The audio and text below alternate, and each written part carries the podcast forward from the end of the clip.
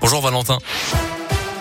Bonjour Mickaël, bonjour à tous. Un mot du trafic tout d'abord, ça va beaucoup mieux dans la région. La circulation est revenue à la normale sur la RN 88 et sur la 72, notamment en particulier vers Saint-Etienne où c'était très compliqué encore ce midi. En revanche, sur la 89, c'est encore difficile de Néronde jusqu'à Tarare dans les deux sens. Du côté de la présidentielle, à huit jours du premier tour, Emmanuel Macron est entré dans l'arène avec son premier et unique meeting sur la scène de la, de l'Arena à Nanterre il y a un peu plus d'une demi-heure. Le candidat à sa propre succession a démarré son discours avec un mot sur la guerre en Ukraine en disant, je cite, nous faisons tout chaque jour pour l'arrêter. La démocratie, ce sont des combats. Il n'est pas le seul aujourd'hui à être en meeting. Yannick Jadot est à Compiègne. Éric Zemmour est à Aix-en-Provence. Dans la région, hier, Nathalie Artois a rassemblé environ 500 personnes pour son meeting à Vénissieux près de Lyon. Aujourd'hui, c'est au tour de Fabien Roussel d'être de passage à Villeurbanne. Jean Lassalle et lui dans l'Ain.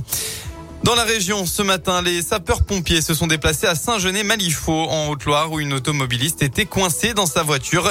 La sexagénaire, bloquée à cause de la neige, a été retrouvée en hypothermie. Elle a été transportée à l'hôpital. La fille de Richard Berry comparaissait aussi hier pour diffamation après avoir évoqué des violences sexuelles qu'elle aurait subies quand elle était mineure par son père. Le jugement a finalement été mis en délibéré au 14 avril après une audience tendue au tribunal d'Aurillac qui a été marquée par un incident assez rare. La compagne actuelle de Richard Berry, Pascal Louache, s'est levée de sa place pour aller gifler euh, sa fille euh, Colline Berry-Rochman. On passe au sport en foot à SSEOM reporté à cause de la météo. C'est ce qui a été annoncé ce midi par le club. Geoffroy Guichard restera au frais ce soir et n'accueillera pas les 41 000 spectateurs attendus.